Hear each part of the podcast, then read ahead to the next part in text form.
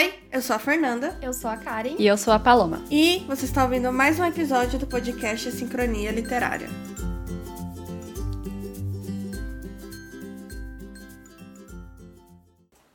O episódio de hoje a gente vai falar sobre um assunto muito legal e que não gera tanta polêmica igual as outras vezes que a gente falou aqui com vocês, mas é um assunto que está muito em alta hoje, que é literatura brasileira e principalmente os novos autores da literatura brasileira.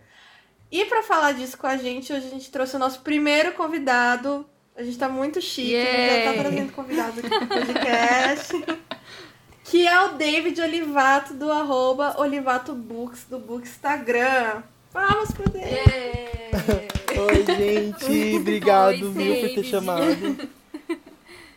Muito feliz de estar aqui com vocês. Pode fazer seu jabazinho aí, pode contar um pouco sobre você, fica à vontade. A casa é sua. Ai, meu Deus. É, eu sou o David, do Olivato Books. E eu acho que é só. sou canceriano e falo sobre livros. Ai, Pra muito leitores. humilde, né? Porque tem um Instagram maravilhoso e não fala. Ai, fica fazendo doce. Ah, eu falo sobre livros. Ai, para! É o nosso jornalzinho, nosso jornalzinho do Instagram sobre o que, que vai ter de adaptação, Sim. novidade na Ai, literatura. Ai, que vergonha, tô vermelho. Há quanto tempo que você, você fala sobre livro? Hum, eu comecei mesmo em 2015, mas eu leio desde 2008, mais ou menos. Ah, que... é, uma perguntinha assim, que esse foi o, né, o nosso, um pouco do nosso primeiro tema do, do podcast, né, que a gente falou muito sobre as nossas literaturas. Qual que foi assim o livro que você lembra assim, que foi que te deu o start mesmo pra para entrar nesse mundo literário assim, de fandom e tudo mais? Olha, eu não me orgulho muito porque essa escritora tá dando vários closes errados, mas eu comecei a ler por Harry Potter. Ah, tá. Tudo Acho bem. que a maioria, né? A maioria das pessoas começou com Harry Potter. Sim, com certeza. Bom, então vamos lá. O papo de hoje, como eu falei no começo, vai ser sobre a literatura brasileira. Por que, que a gente decidiu falar sobre isso? Porque a gente gosta mesmo de falar sobre literatura brasileira. É, tem novos autores aí surgindo que são sensacionais, são não só como autores, né, como pessoas, são super acessíveis, você consegue conversar com eles pelo Twitter e tudo mais. Só que é, antes de chegar neles, a gente tem todo um passado, né? E isso começa já na literatura clássica brasileira, que é Machado de Assis, Jorge Amado, Clarice Lispector e por aí vai. Gente, qual que foi? Vocês já tiveram, vocês já leram algum desses clássicos? Tiveram contato assim? Eu acho que todo mundo aqui já teve contato durante o ensino médio, o ensino fundamental, né? Sim. Eu, particularmente, eu li Capitães da Areia já no Fundamental. Ah, eu E também. eu acho que é o livro que eu mais gosto. É o livro que eu mais gosto de, de literatura brasileira, assim. Mas e vocês? Qual que, qual que é o. Qual que foi a primeira experiência com vocês, assim, com a literatura brasileira clássica, né? Ah, eu no ensino médio, eu, sim, eu tenho orgulho de falar hoje em dia que eu li todos os livros do ensino médio, do fundamental, tudo que a professora mandava eu lia. Mas isso não quer dizer que eu aproveitei muitas leituras, né? Porque clássico pra criança acho que não dá muito certo. Eu li todos os clássicos, então. Capitães da Areia, Vidas Secas, sei lá, Memórias Póstumas de Brás Cubas, sabe? Essas coisas. Então. Eu, sinceramente, não lembro da maioria deles, assim. Eu acho que os únicos que me marcaram foi Vidas Secas, porque temos a baleia, né? É um evento muito traumático na nossa vida. e eu reli recentemente. E Capitães da Areia, que foi, assim, o que mais aproximou da realidade, né? O fato de serem crianças também na narrativa, acho que marca um pouco. De resto, admito que eu esqueci tudo, então... Tiramos as conclusões aí, né? Se é bom ou não jogar o clássico em cima da criança.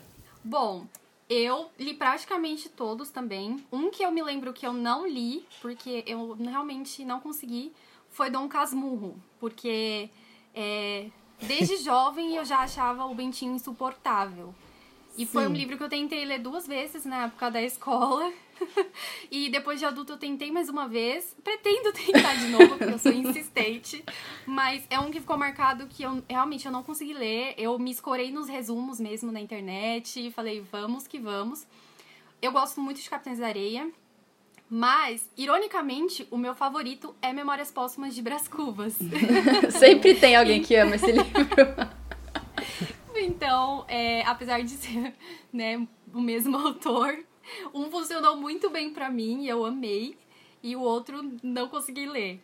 É, eu li bastante também a, a escola em que eu estudei. É, apesar de pública, era uma escola muito voltada para o vestibular. É, meu professor de língua portuguesa, ele, ele trazia textos que não eram muito, muito comuns, assim, né? Já naquela época, ele trazia textos da Carolina Maria de Jesus, que eu acredito que, como não é uma leitura obrigatória, muitos jovens não têm contato, né, com essa autora. Então, eu li bastante. Eu não sei dizer se foi... di- Difícil sempre é, né? Porque a gente ainda não, não desenvolveu a cabeça pra lidar com algumas questões dos livros, né? Mas eu gostava bastante, assim. Não, para mim não foi um período traumático, mas eu entendo que pra muita gente foi, né? Eu li Capitães de Areia também e li Dom Casmurro. Não traiu, é claro. É, Eu tava só esperando alguém levantar a polêmica. não, tem que falar sobre isso. E eu não tive muita experiência com literatura brasileira clássica. Tô buscando mais agora, porque, tipo, comecei ali na adolescência e não curti muito as experiências que eu tive. É, eu não cheguei a ler muita coisa, mas a escola que eu estudei no ensino médio tinha um grupo de teatro e eles normalmente faziam peças de, de livros que caíam no vestibular. Então, assim, é, eu participei do grupo de teatro, eu fiz, eu fiz Tio, do José de Alencar. legal. José de Alencar, acho que era. É, Ai, gente. ah, eu achei péssimo, assim. Nossa, o livro muito devagar, com uma, uma leitura muito complicada, né? Assim. é, Mas a peça foi ótima, é que o meu namorado não tá, não tá acordado pra poder contar, mas ele é testemunha que a minha atuação foi sensacional. Modéstia à parte. É, depois, no meu terceiro ano de ensino médio, foi que eu era, eu era a mulher do, do, do senhor lá, do, do senhor do canavial. Olha, lá, Fernanda, nem, nem é, exigir muito da minha memória você querer que eu lembre de tio. Eu lembro só do nome, do título do É, livro. então, nem eu lembro direito, até porque eu não li inteiro. Eu, eu, assim, por mais que fosse a peça que eu estava trabalhando no ensino médio, eu, eu também dei um migué e não li tudo.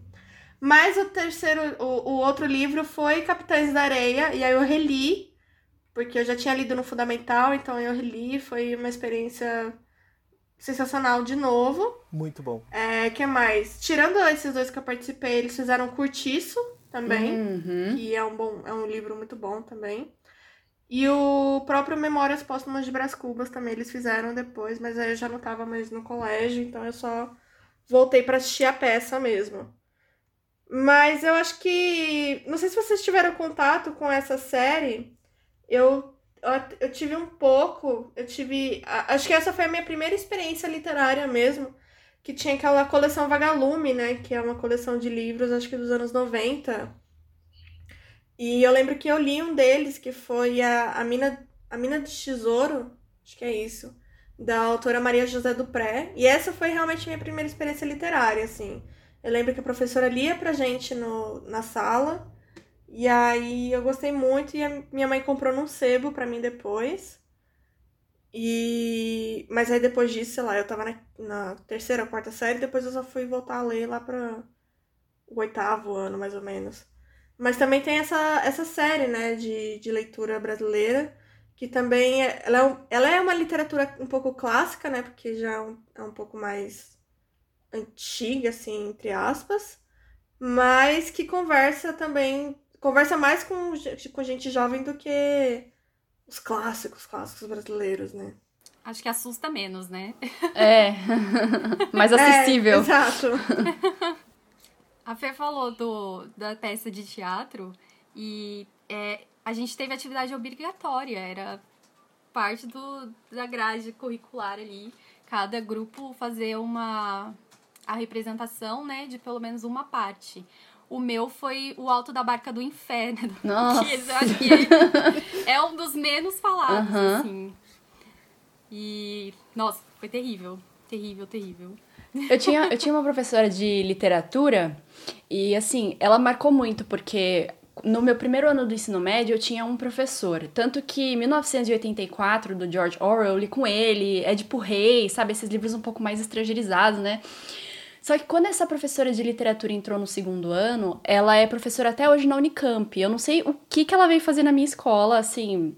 Ah, deixa eu dar aula aqui pros alunos, né? Sou professora universitária e tô dando aula numa escola, ok. E ela via que existia essa necessidade de simplificar essas histórias clássicas, porque o vestibular estava ali. Todos os vestibulares pe- pedem esses livros, eles são difíceis de ler. Gente, Macunaíma, que livro é aquele? Eu não entendi nada. Eu li assim, eu passava os olhos pelas letras e não entendia nada do que estava escrito ali. Até hoje é um mistério esse livro pra mim. E ela via que tinha essa necessidade dela simplificar essa, essa linguagem pra gente. Então, o que, que ela fez? Ela fez um acordo lá com a escola que ia ter como se fosse uma atividade extracurricular, que era para passar os filmes desses livros. Então a gente assistiu Primo Basílio, Capitães da Areia, a gente assistiu o filme, teve Memória Póstuma de Brás Cuba, a gente assistiu o filme. Então assim, ficava muito claro, sabe, o que, o que era que a gente tinha que ler, o que estava acontecendo naquelas histórias. E isso foi uma atitude tão simples dela, porque ela sabia que a gente não ia fazer isso em casa. Por mais que a gente tivesse acesso aos filmes, a gente não ia assistir. E ainda vinha com um complemento, sabe? Ela dava um resumo antes e um resumo depois. Falava, ó, vocês têm que ler o livro porque o filme é uma adaptação, né? Não é a história completa. Mas ficava muito claro, e eu acho que tem essa necessidade de você simplificar essas histórias para o jovem, né? Principalmente o jovem do ensino médio que tá ali em loucura com vestibular. Ler livro clássico, gente. Ai, muito complicado isso. Eu acho que eu tinha conversado com a Fê que a forma como é, esse tipo de literatura é apresentada para os jovens, que é, é não errada, mas é um pouco complicado, né? Numa, de uma forma simplificada, que converse ali com, com a linguagem, né? Da, da faixa etária que a gente está passando. Então, é muito importante, são livros que refletem características da, da época, né, em que eles se passam, que se complementam com a matéria de história, tem Sim. tem toda uma interdisciplinaridade ali que na, naquela época, pelo menos pra mim, não ficava claro que, que tudo se interligava. Pareciam coisas completamente diferentes. Então, ainda hoje, né, se faz muito necessário que, que sim- que seja simplificada a forma de apresentar esses livros. Porque são livros bons, a gente sabe, é, não são clássicos à toa, mas não é todo mundo que vai gostar, não é todo mundo que vai conseguir entender, né? Sim. Isso acaba até prejudicando um pouco, porque, assim, a gente ainda vai falar mais sobre esse assunto, mas quando você tem esse primeiro contato com um escritor brasileiro e você percebe que é tão difícil de você ler, qual é o incentivo que você tem para continuar buscando autores brasileiros? Sendo que existe tanta coisa boa aí que, sabe, tanta história boa, mas você não tem o incentivo de continuar procurando porque você acha que é muito difícil, você não vai conseguir ler. Então é complicado mesmo. Nossa, você me descreveu. Eu tive exatamente esse pensamento. Eu acho que que a maioria das pessoas tem, né? Eu É, achei- tanto que. Pode falar, David. Ah, não, é tipo, eu achei que era uma leitura muito difícil. E aí, tipo, se eu tivesse começado por, por eles, eu acho que eu não seria o leitor que eu sou hoje. Mas eu entendo quem começa por eles. Uhum. É, hoje já é até um pouco mais facilitado. Não facilitado, né? Mas hoje algum, alguns desses clássicos são adaptados em quadrinhos, né? Eu já vi, já o- o próprio Curtiço eu já vi, eu já vi Senhora e eu já vi alguns outros. Que Senhora também, eu não consegui nem passar da página 50, eu acho. Hoje em dia tem edições com linguagem mais fácil também, porque aquela linguagem toda rebuscada Nossa. só complica mais a Sim. nossa vida. É, eu lembro que era o livro e um dicionário da língua portuguesa do lado, pra entender algumas coisas, porque era muito difícil mesmo. E justamente, Várias barreiras. Justamente porque nós, leitores que passamos por essa época, a gente levanta esse tipo de discussão, né? Hoje em dia é muito falado isso. Assim, gente, a gente tem que mudar a forma como esses livros são apresentados. Porque você pode estragar a experiência de leitura de uma pessoa, pode ser que ela nem leia por anos, achando que aquilo é o que ela vai encontrar em todos os livros. Acho que a, a discussão tá vindo mais à tona. Eu herdei os meus livros dos meus pais, então vocês já imaginam a leitura, a escrita, né? Tipo, gente, tá daquele jeito. Páginas amarelas e é isso. É. É. E eu acho que também vai muito, assim, é, a gente falou dos quadrinhos, né? Recentemente a Amazon, ela é, colocou no Audible, que é a plataforma dele de audiobook, se eu não me engano, o Memórias Póstumas, né? Como em, em português, não foi? Teve algum outro livro bra- brasileiro que acho que eles colocaram também. E eu não sei vocês, mas eu acho que às vezes também vem muito de, de como que. de qual que é a história, né? Porque assim, é, igual a Paloma falou, Capitães da Areia é uma história, é uma história assim, vai, relativamente mais nova e que conversa mais, porque são jovens, são crianças, é, né? Assim, são crianças em situações de rua, mas que. é, e por mais que o livro mostre isso, é uma aventura, né, daquelas crianças, né? Elas passam por poucas e boas. E é uma coisa interessante de ler, a mesma coisa do Memórias Póstumas, né? Que mesmo sendo uma coisa mais rebuscada, é, a, o Brás Cubas parece que ele tem um próprio charme, né, durante o livro. E você vai indo com isso. Não é à toa que ele é um dos livros mais vendidos lá fora mesmo, né? Sim, é foi Teve um engraçadinho. Eu tava vendo essa notícia essa semana, que, tipo, a tradução do Machado de Assis em inglês foi esgotada em um dia. Uhum. Sim, muito legal. Pois é, então. É, tem Paulo Coelho, né, que é muito vendido lá fora, mas aí já é bastante. de cada um se acha bom ou não. Eu acho que é um outro tipo de leitura que é mais é, é diferente pra todo mundo gostar, né? Assim, quando, quando são os clássicos, e lógico que depende de cada clássico também, né? Por exemplo, um José de Alencar é muito mais difícil de ler do que um Machado de Assis, por exemplo, né? Mas é esses clássicos, clássicos bem, bem mais antigos, é, a partir do momento que você tem a mente mais aberta para ler e você vai atrás, seja no seu ensino médio até depois de adulto, você gosta, né? Você acaba gostando disso.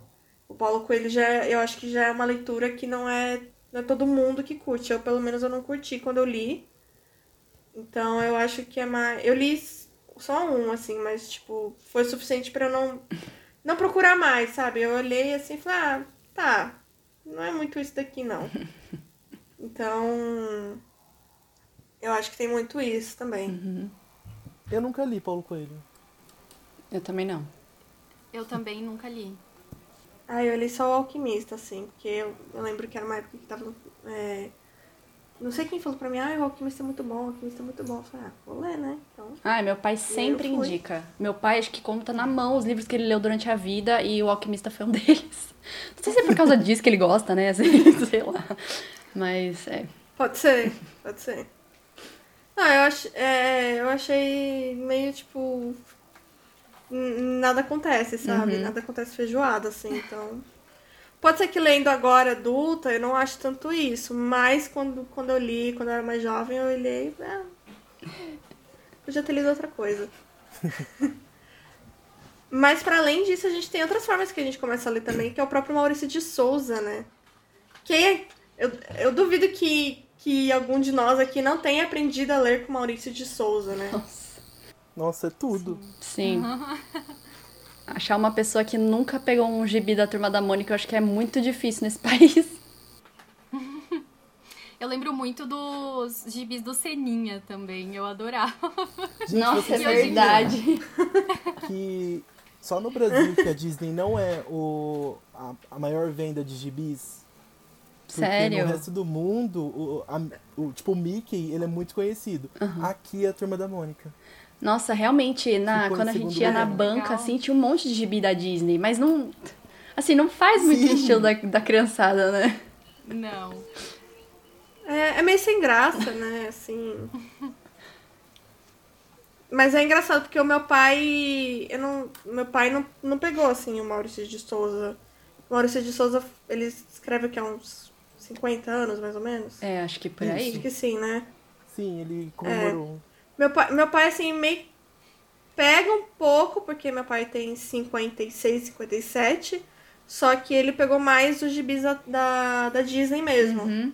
Então eu acho que, assim, pessoas que têm entre. Vai, pelo menos entre 30 abaixo, aí sim é muito mais difícil de achar alguém que não leu Turma da Mônica, né? Sim. Mas mesmo que não tenha lido enquanto criança, você vai tendo filhos, você tem primos, você tem. Né? Você sempre tem ali uma rede de pessoas que leu Turma da Mônica, né? Sim. Então é muito difícil realmente encontrar alguém que nunca tenha lido nem sequer um gibi. Sim, verdade. Eu conheço o Maurício de Souza pessoalmente. É, Ai, sonho. a Mônica e a Magali.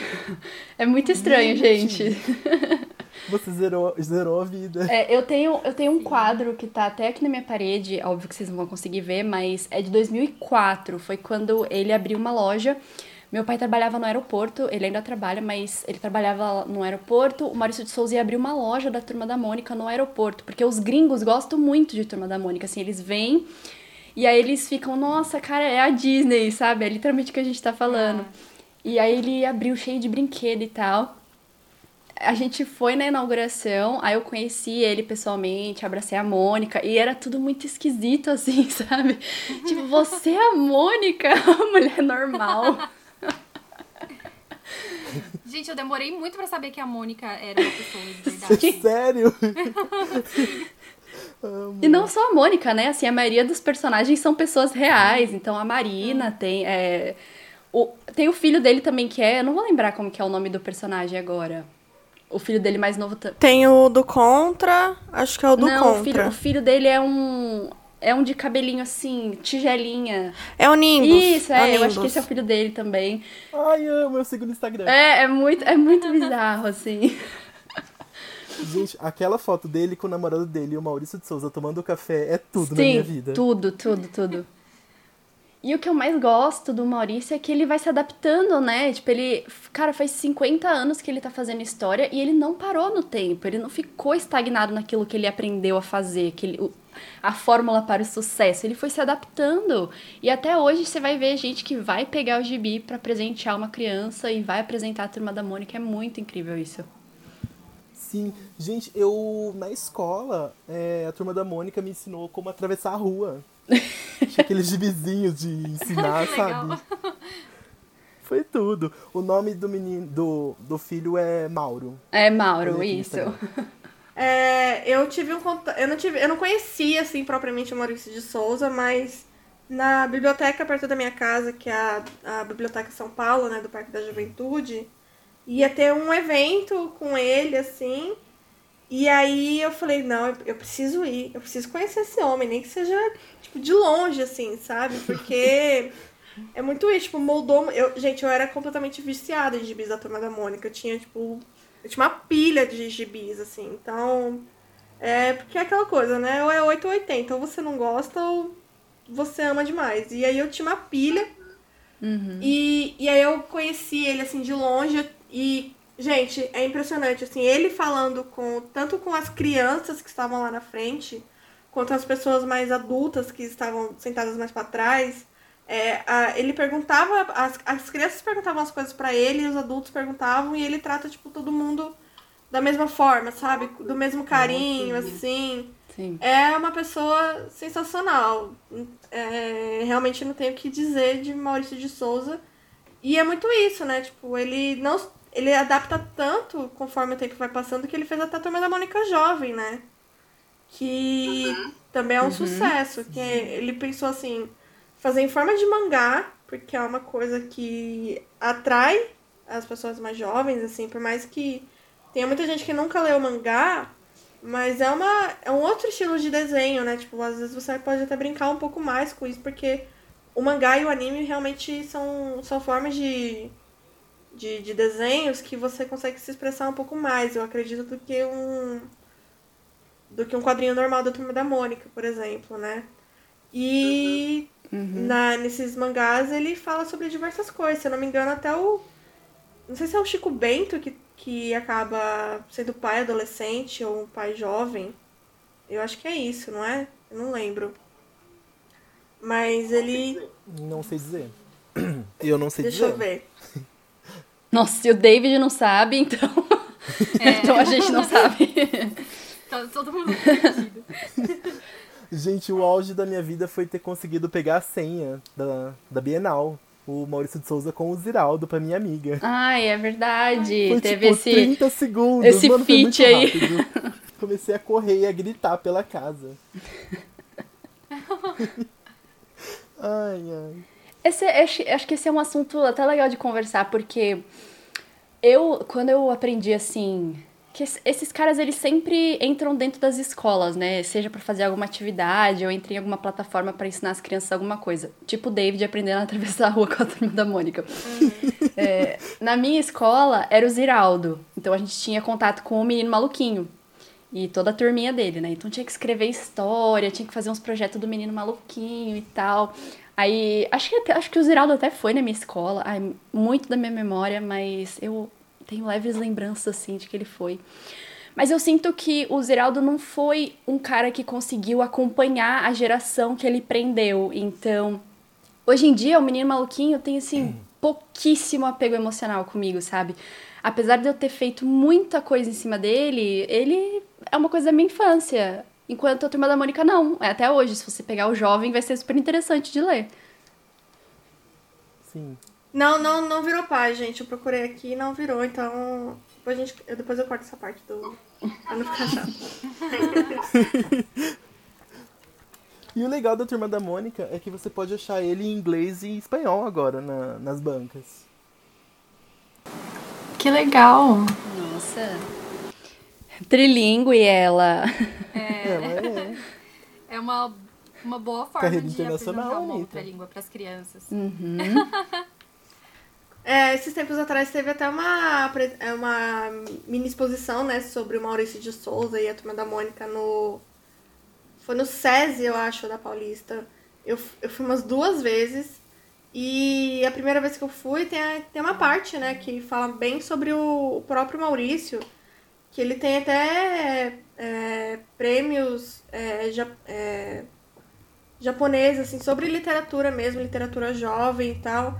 Então eu acho que que é muito isso, né? Tipo, ele procura se ele procura falar de uma forma com, com a criança, com o jovem que atinja todo mundo, né? Assim, e de uma forma muito didática e muito leve, né? Tem a própria história do do Chico Bento, que é essa, eu sei que tem mesmo, que é quando ele tem uma irmãzinha, a irmãzinha morre, né?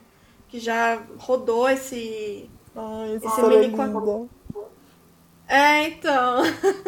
Já rodou esse tipo quadrinho pela internet inteira e assim é uma coisa tão delicada e é tão fácil de entender, né? Assim, mesmo você sendo criança, é, você vê que é uma coisa tipo para uma criança talvez não fique tão explícita, mas se ela passou por algo parecido, vai ficar ali, né? Vai ficar na, na memória e ai, maravilhoso, Maurício de Souza. Só faltou um personagem LGBT, né? Mas vem aí.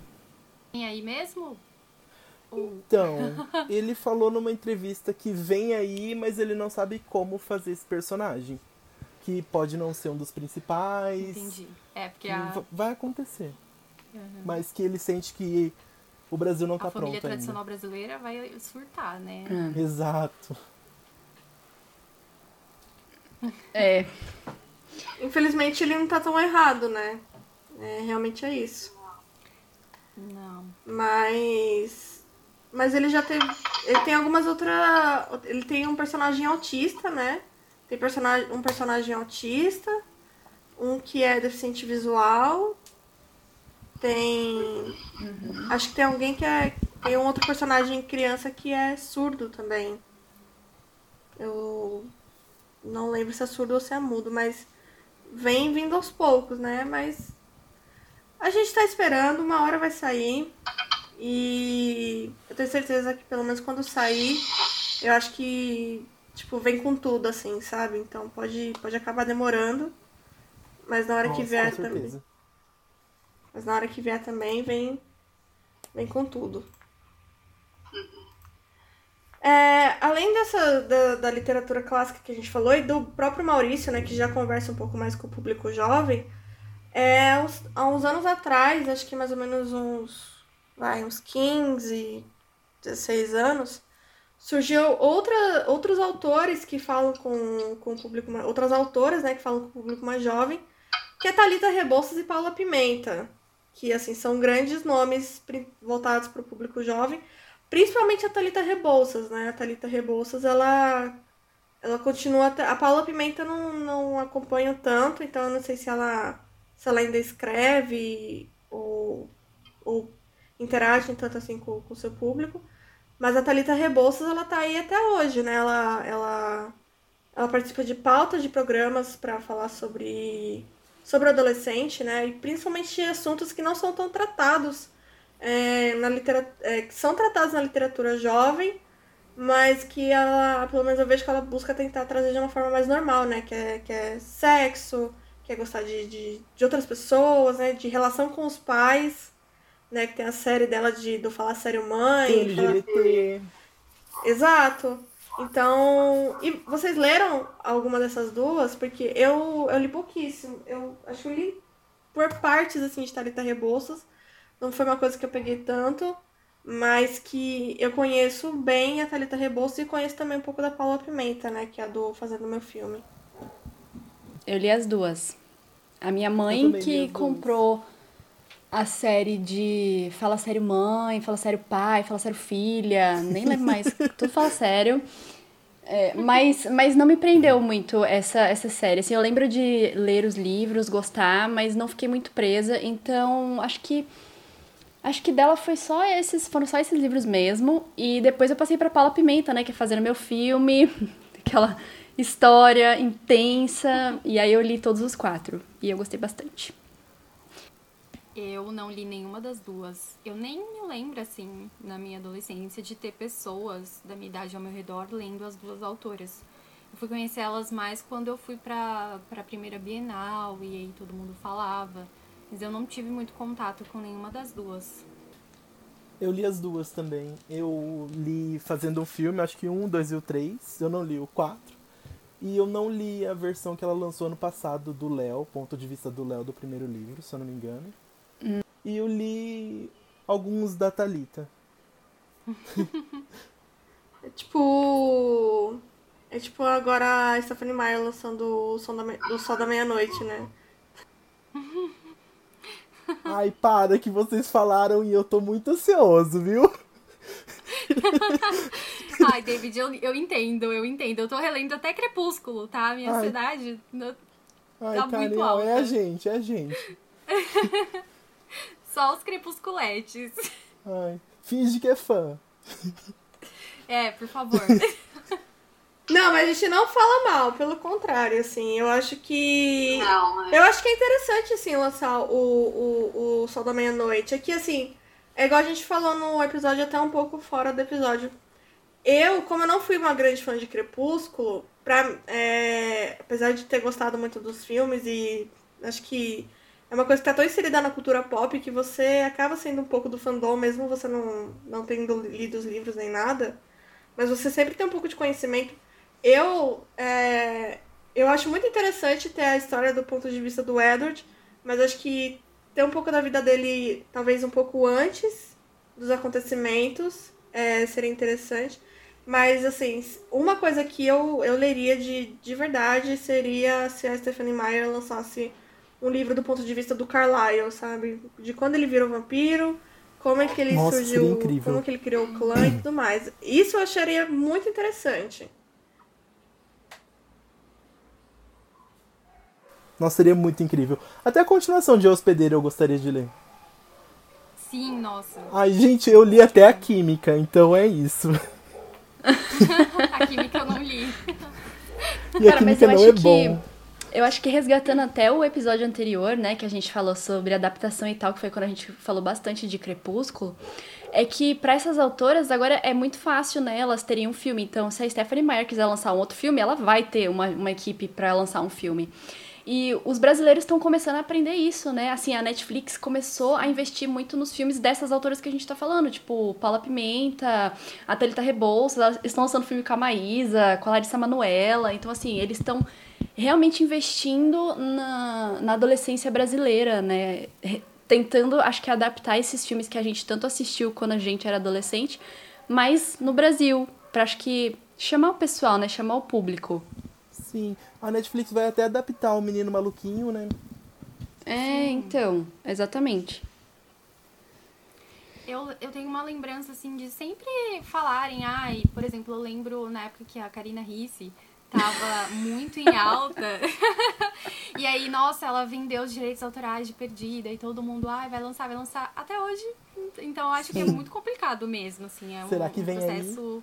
Ah, Será? espero que não, né, gente? Desculpa. Ai, eu não li. Cê- cê- Eu Será? tenho, mas eu não li. Eu queria ler, mas você tá me desanimando. É, um outro episódio. Deixa pra outro episódio. Ai, Deus.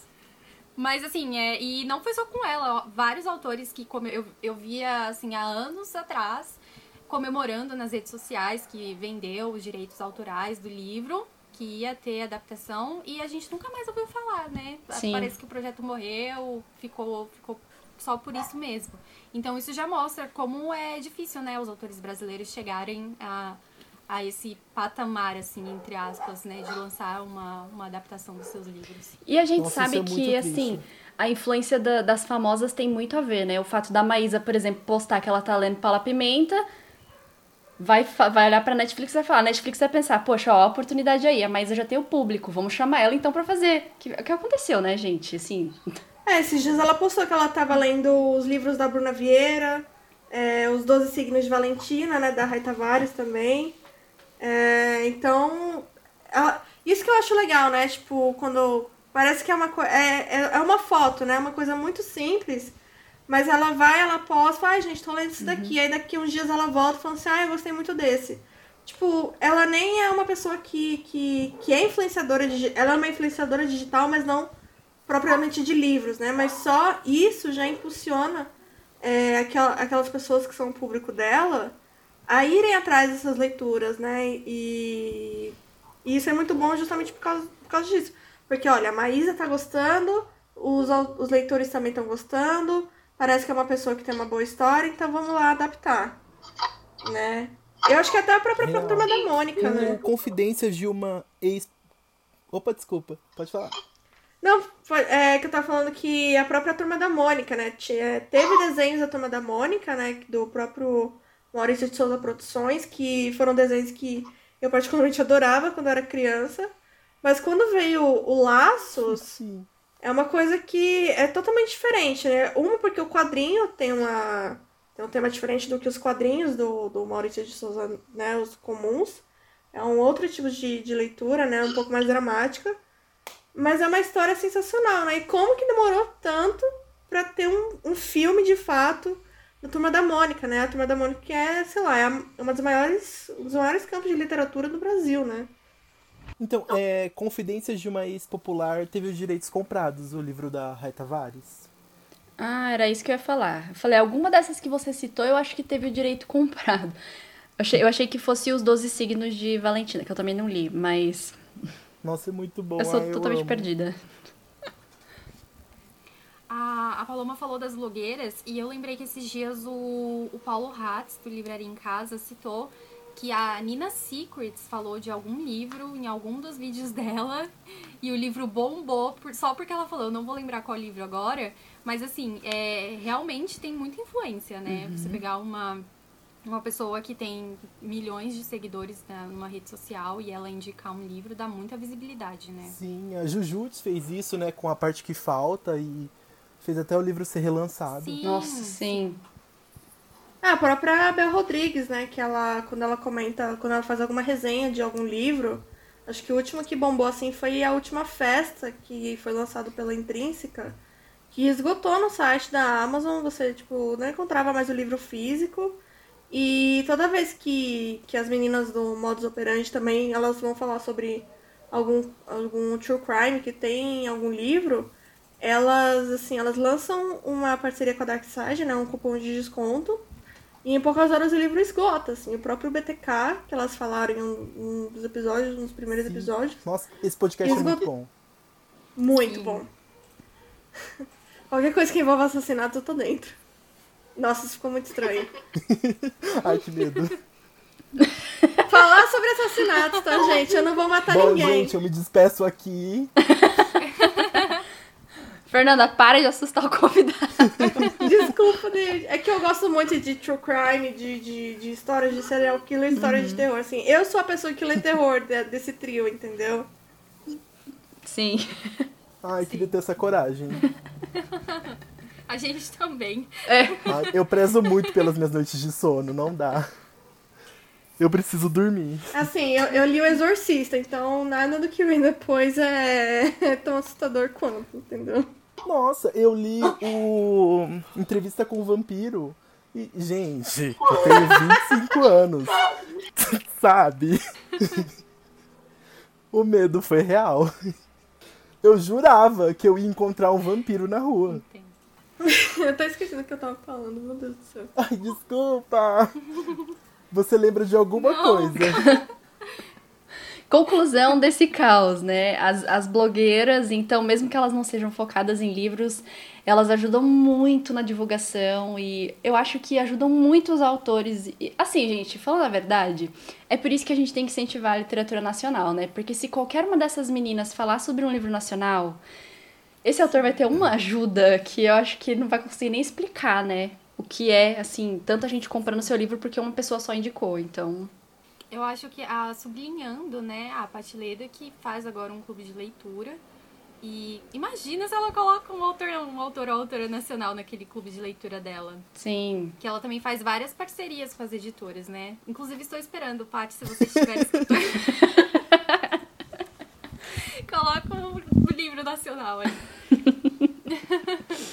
E indo já pra essa questão, tipo, do, dos novos autores, né, de...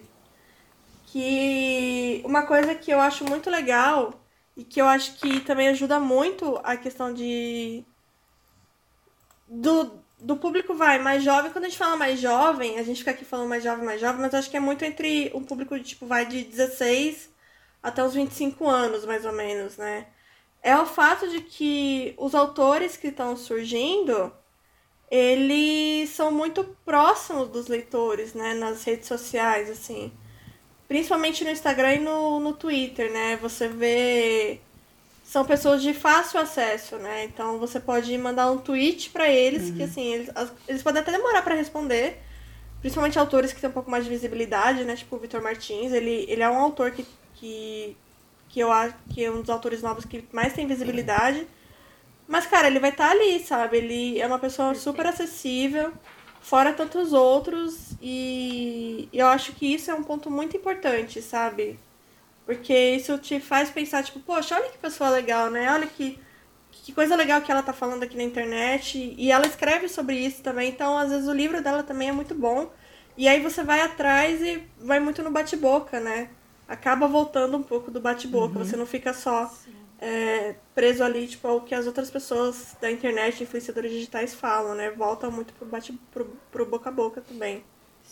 Um autor que eu acabei de lembrar, eu fui até procurar pra falar com propriedade, é o Lucas Rocha, né, daquele Você Tem a Ai, Vida eu amo Inteira, esse livro. que ele tá sendo lançado lá fora, né? Ele finalmente assim um Sim. autor que está sendo valorizado pelos O americanos. Victor Martins vai ter também o 15 dias o lá. Vitor Martins também. Também vai ser, né? Isso. Nossa, eu fiquei muito feliz quando eu vi isso. Assim, é, é difícil para esses autores estarem no próprio país, então o próprio Brasil não valoriza os autores brasileiros. Cara, você ser lançado nos Estados Unidos e ter uma boa visibilidade lá, o que Nossa. é isso, né? Para esses autores, eles devem estar assim. Inclusive, leiam Você Tem a Vida Inteira. Eu preciso ler, eu preciso muito ler esse livro, gente. Vai sair uma nova edição com extras, então Que é o que eu É. estou esperando, pra falar a verdade. vem aí, hein? Cadelinhas de capa bonita, presente. Até dezembro tá aí. E ele, inclusive, foi indicado esses dias pelo Jonathan Van Ness do Queer Eye, né? Acho que saiu ontem a Foi. notícia. Tipo, na hora que eu olhei, eu Sim, falei, maravilhoso. pariu, sabe? Tipo, mano, o cara do Queer Eye, assim, quando que você imagina que o cara do Queer Eye, que é o Jonathan, sabe, que é uma pessoa, é uma pessoa maravilhosa. Se vocês nunca assistiram Queer Eye, queridos ouvintes, por favor, assistam. É lindo, você vai chorar pra caramba, você vai rir horrores e você vai cada, cada episódio você sai renovado, assim, mesmo que você nunca tenha passado por nenhum makeover das mãos do Queer Eye, você sai uma pessoa totalmente diferente, assim, a cada episódio. E, cara, e você Sim. ter uma pessoa, né, tipo, desse calibre falando sobre um livro brasileiro, principalmente de um autor que não é, tipo, não é conhecido, né, por tantas pessoas, né, eu acho sensacional, assim, eu, eu, eu, não, eu imagino que eu não tenha nem dormido durante a noite quando saiu isso, sabe? Eu, pelo menos, não teria dormido se fosse comigo. Não, mas e, sinceramente, eu acho que o mais legal nessa situação é que o livro dele traz um assunto importantíssimo. É um Sim. assunto que ainda hoje é tabu, né? E você influencia negativamente a vida dessas pessoas, que é com relação ao HIV e ser soro positivo. O fato do, Uhum. do Jonathan ser soro positivo e ter se identificado com a história, Sim, fala sério, né, gente? sim. Se não for incentivo pra gente ler, acho que É. nada mais é. É. Foi um dos meus livros favoritos. Eu dei. Eu dei esse livro de presente pra uma amiga. A Amy, ela escuta. e ela amou, amou demais. Tem um outro livro brasileiro também que ele já é, ele foi lançado em 97, que é depois daquela viagem, que é também é sobre uma sobre uma adolescente, né, que ela contraiu HIV também durante um- uma relação sem preservativo com o namorado dela. E eu acho isso muito interessante, né? Porque assim, é um livro de 97, então você já tinha adolescentes dos anos 90, do começo dos anos 2000 que, que, que leram esse livro que já foi uma grande ajuda para eles, né? Tipo, você porque realmente é um tipo de literatura que você não vê Não. assim em de jeito nenhum. E aí você teve esse, agora você tem é, você tem a vida inteira que uma nova linguagem vai falar com novas pessoas, novos adolescentes, novos jovens e principalmente para um público mais é, querendo ou não LGBT, né? Porque são a história de três garotos. Uhum. É uma coisa completamente diferente. E, e mesmo assim, você vai conversar com tanta gente, né, por ser um assunto tão, tão delicado, né, que não é uma coisa que a gente conversa tanto. Apesar de HIV ter tido um surto enorme aqui no Brasil nos anos 90, eu acho que é justamente por isso que o depois daquela viagem foi tão importante, né, mas agora a gente tá meio que voltando a ter surto, né, porque tanto de, de jovem aí de, que fica, ah, não, camisinha. Usem camisinha, gente, pelo amor de Deus, sabe? Tipo, não. Basicamente. Não gente, caiam os cachorros nessa. de casa estão É. surtando. É. Normal. E eu acho que, assim, é, não só esse assunto, mas por isso que a gente tem que começar a valorizar a literatura brasileira. São muitos assuntos relacionáveis. Até mesmo localidade, assim, você vai ler histórias, por exemplo, se a gente aqui, né, nesse caso, lemos histórias que falam de São Paulo, é muito mais engraçado, né? Assim, você consegue visualizar aquilo, porque você mora ali, você sabe do que está falando. Sim. Ao mesmo tempo de todas as outras localidades do país. Então, você traz esse essa cultura brasileira pra você e é relacionável, você fica feliz de ver uma história que você entende. E eu acho Sim. que o maior exemplo disso é eu vou até citar, eu não ia citar porque eu não aguento mais ver o vídeo desse menino na minha tele do Twitter. Que é aquele menino que fica fazendo, tipo, vídeo de fanfic, sabe? Que ele fica conversando com a câmera. E Letícia. Gente, que- Esse Pelo... Oi. É. Ai, ai. Paloma, né? Ele é, é, é simplesmente fanfic. É, assim, é tipo uma história completamente americana. Você olha pra cara dele, você vê que é uma história americana. Tipo, ai, você vai no baile da primavera? Amigo, a gente não tem baile de primavera no Brasil, tá bom? Não existe isso aqui. Baile aqui é outra, É outra É coisa, uma tá? festa junina. Sim! É tipo, vamos tomar um quentão lá na festa junina? É isso que você tem que fazer. Ai, saudades, festa eu, junina. é, cara, isso é claramente o perfil do adolescente Sim. brasileiro. O ad- o adolescente não sabe o que é a cultura brasileira. A gente se baseia muito na cultura americana. Tipo, vamos ler livro nacional, sabe? Vamos comer bolo de milho, que nem a gente falou no outro episódio, sabe? Ai, gente. Eu não consigo com esse menino. Ai, não, pelo amor de Deus, vamos. Tem que parar até os duetos com ele, entendeu? Tem que acabar. É o menino que fala, ah, você mora no Rio de Janeiro, né? Ou não é esse menino? Que ele fica mexendo no cabelo? Ah, tá. É, é esse mesmo, ele já fez vários vídeos. Beleza, sei. É, é esse mesmo. Ai, gente. Gatilho. Sim, sim. Não, e, e é engraçado, tipo, não só a questão, tipo, de quando a gente vai ler uma literatura, vai, mais romance, ou uma literatura mais, mais voltada pro, pro jovem adulto mesmo, né? Quando a gente vai falar, tipo, da, da localidade tudo. Eu vejo muito isso, por exemplo, é, o Rafael Montes é uma pessoa que escreve terror brasileiro. Eu ainda não li nenhum livro dele. Mas, assim, falando de alguém que gosta de, de literatura de terror, eu sinto muita falta de, tipo, quando eu vou procurar alguns livros de terror brasileiro, da inserção de folclore brasileiro dentro dos livros, sabe? Tipo, você tem. Lógico que eu tô falando aqui, pode ser que quando esse episódio sair vai vir algum autor falar e tal, mas eu particularmente não conheço, sabe? O que eu conheço é o.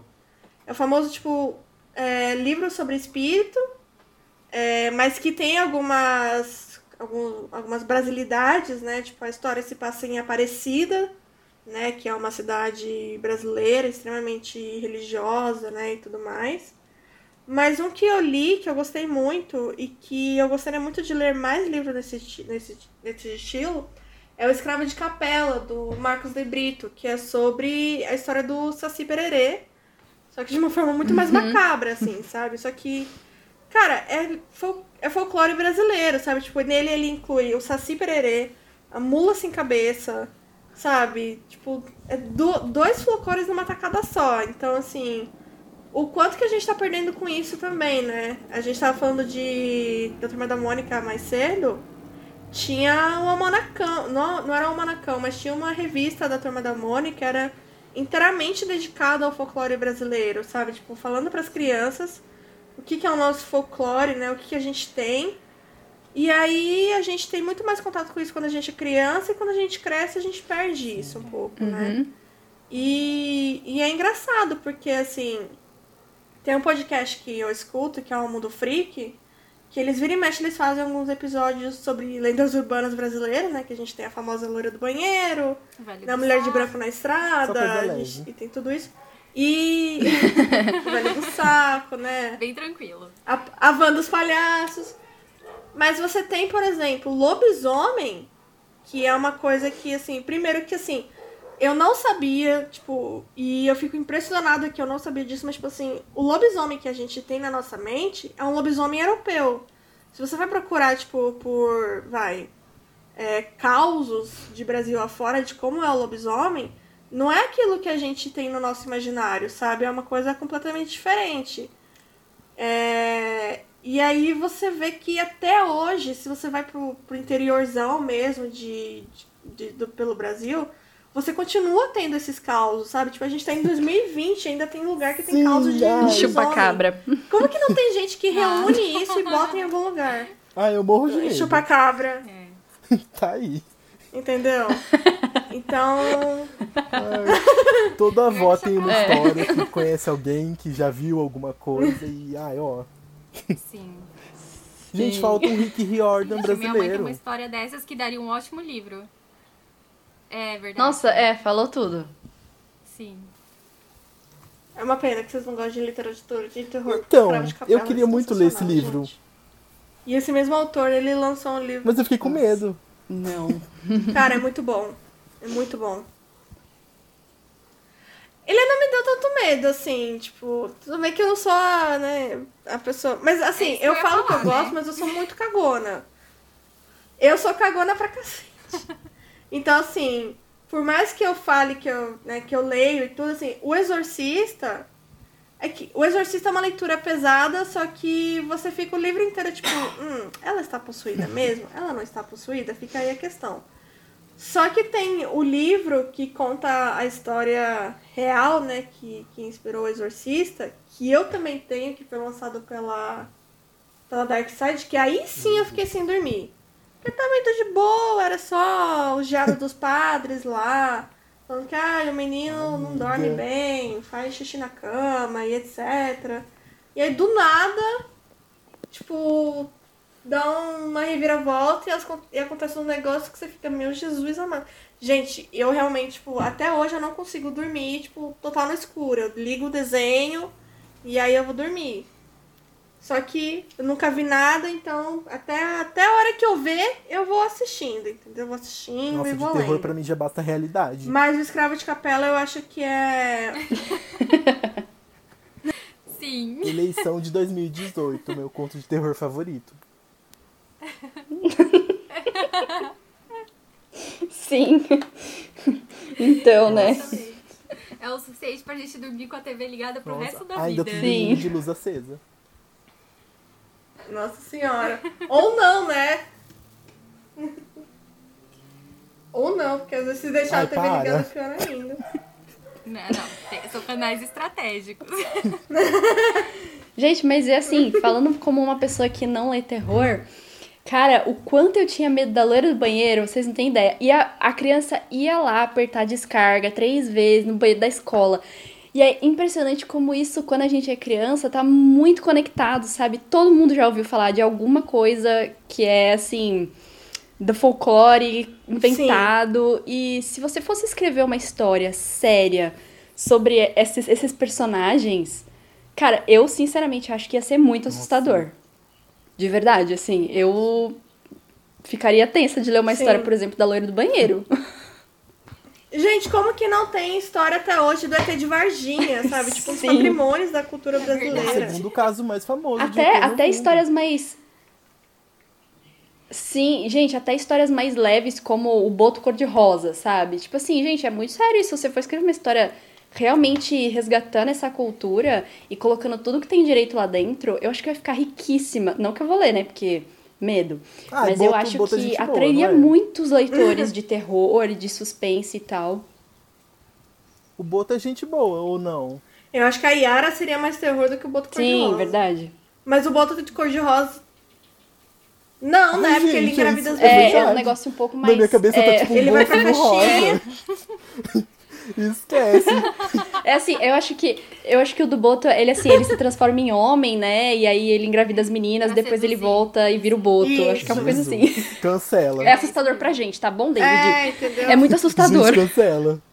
É, é o famoso.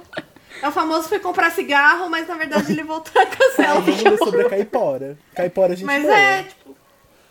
Você tem, tipo, o seu. Nossa, verdade. Castelo Ratimbum tá aí. Gente, é, Caipora. Gente, a Cuca. cultura brasileira é Sítio do pica-pau amarelo, velho. entendeu? Isso que a gente tá falando de coisas que todo mundo conhece, né? Uhum. Fora o, as coisas mais regionais, né?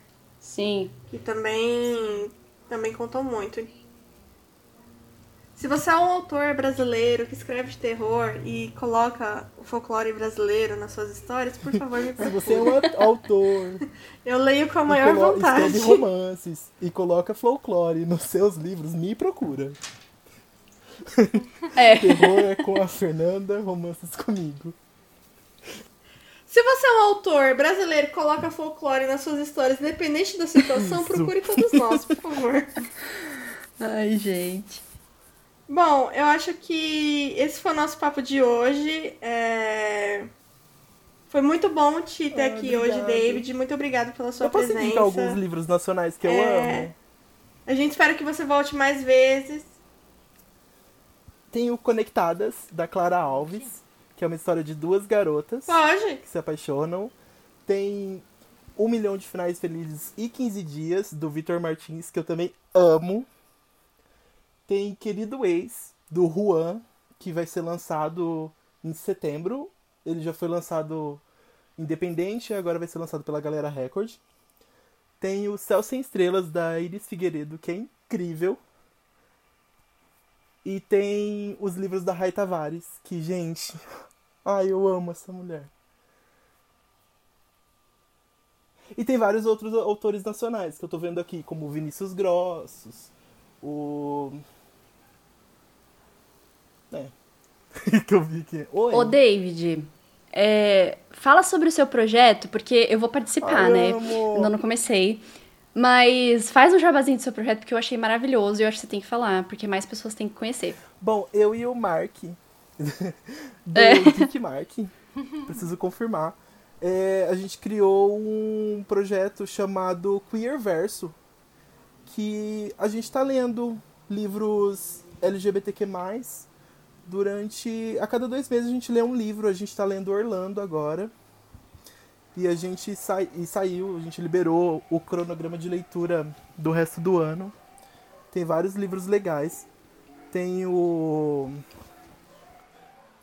Bem-vindos ao Paraíso, do, da Morro Branco. Tem apenas uma garota da Intrínseca. E tem Você Tem a Vida Inteira, da Galera Record.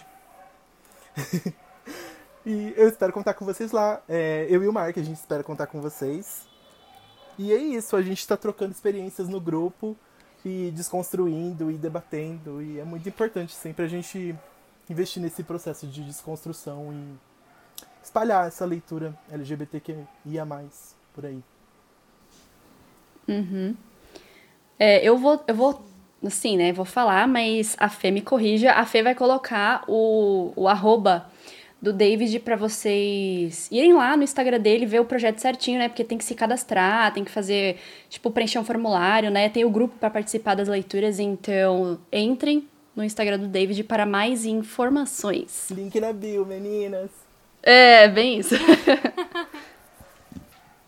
Sim, eu vou colocar não só o arroba do David, mas também vou. A gente vai fazer uma listinha de desejos na Amazon com todos, com todos os livros que ele indicou e alguns dos que a gente falou aqui também. Incluindo os clássicos brasileiros, caso você né, escutou esse episódio e pensou, hum, talvez eu dê uma chance para algum deles, então a gente vai deixar lá a listinha de a listinha na Amazon para vocês poderem procurar esses livros. É... David, uhum. foi muito bom ter uhum. você aqui. A gente espera Sim. ter você Ai, mais vezes aqui com a gente. É... Seja para falar de, de, de livro, de, de, de, série, que eu sei que você também gosta, de, de tudo. Se a gente se a gente um dia for fazer um programa só falando de coisas aleatórias, se você quiser participar, seja, seja assim, convidado, viu? Ai, vamos. Terror não, viu, Fernando? Terror não, viu, Fernando? Ó, vocês, vocês vão ter que, pelo menos, me deixar fazer um episódio sobre literatura de tá terror bom. no Halloween, gente. Por favor. Entendeu? Vocês vão ter que deixar. Então, gente, vai lá conhecer o, o Queer Verso lá no meu Instagram e no do Geekmark. E, ai, muito obrigado por terem me chamado. Foi uma honra estar aqui com vocês. Obrigada a você por ter aceitado vir aqui participar com a gente. gente, gosto muito do podcast e espero ler Sol da Meia-Noite com a Karen. vamos! Nossa, super top! Vai ser muito legal ter alguém pra comentar. Quando que sai mesmo? 4, 4 de agosto. Eu tô errada. É que, é que o David é fora, é fora do normal, assim, das informações. Ai, para. Sobre a adaptação sobre livro, eu. O primeiro episódio que a gente fez sobre adaptação literária, eu usei você como fonte, tá? Porque, Ai, assim. Obrigado. Sai tudo no seu Instagram. Ai, gente, muito, muito, muito obrigado. Sigam ele, porque, assim, é a sua fonte de notícias sobre tudo que é adaptação sobre tudo que vai sair. Tem ótimas dicas de leitura também. Se você quer entrar, se você quer, se você busca ler mais livros LGBTQI+, vai no Instagram dele também que tem lançamentos, tem livros que ele resenhou, tem o próprio Queerverse, que é o projeto dele. Então, assim, Instagram completíssimo. Uhum. Muito obrigado. Tchau. Tchau. Tchau, amigo. Obrigado.